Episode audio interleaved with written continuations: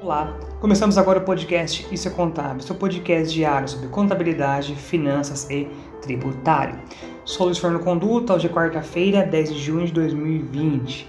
E nosso bate-papo de hoje é sobre o Pronamp. Bom, mas o que é o, que é o Pronamp, como que ele funciona, como que ele não funciona, para quem ele serve.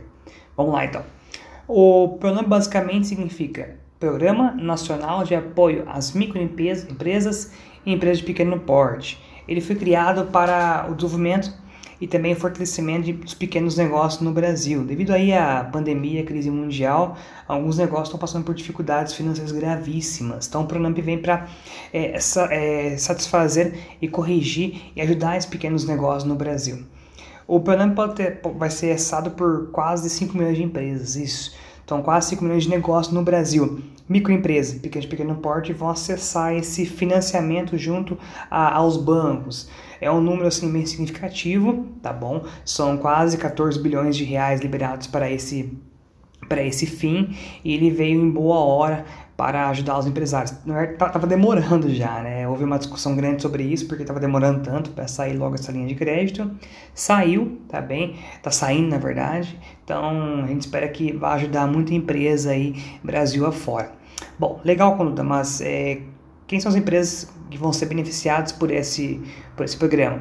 Bom, o programa ele é destinado a microempresas, tá bem? Como eu falei anteriormente, empresas de pequeno porte, empresas de médio porte, são as empresas que estão é, relacionadas, ligadas ao regime tributário do Simples Nacional. Quem rege, rege esse, esse, princípio, esse sistema tributário?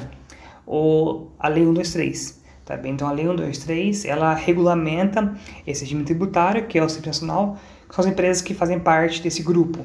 E essa operação de crédito poderá ser utilizada para investimentos e capital de giro isolado também ou associado ao investimento. Ou seja, é, as micro e pequenas empresas poderão usar esse recurso do Pronamp, tá bom? Para investimentos, comprar máquinas, equipamentos, fazer reformas ou pagar despesas operacionais, que são, por exemplo, salários, salários empregados, tá bem? Pagamento de contas, é, como água, luz, fornecedores, é, comprar mercadorias para revenda, enfim, daquele alívio, daquele alívio financeiro para as empresas aí que estão com dificuldades nesse momento. Pá, mas é, quais são os bancos é, ou instituições financeiras que vão que estão autorizadas a, a participar do, do programa? Bom, só, temos algumas aí hoje, tá? Temos, no caso, o Banco do Brasil, temos a Caixa, Banco Nordeste, que é mais comum lá no Nordeste, Banco da Amazônia, bancos estaduais também tá e agências de fomento estaduais, cooperativas de crédito, como por exemplo a Cicred, tá bom? É, instituições é, integrantes do sistema de pagamento brasileiro, fintechs, tá bom? Geru, é, é, são fintechs grandes, empréstimos pessoais. Ah, também temos a Nexus, que é uma mega startup aí. E, e também demais instituições financeiras públicas e ou privadas que são autorizadas a funcionar pelo Bacen, tá bom? Então não é pegar um banco, uma um qualquer é, empresa de crédito, se não tiver pelo Bacen autorizado, não dá para ser acessado esse Pronamp tá bom? Bom, mas é outro produto bacana de ser feita é qual que é o prazo de pagamentos operações é, feitas pelo Pronamp. Então, eu fui lá, peguei um crédito pelo Pronamp, enquanto eu tenho que pagar esse crédito?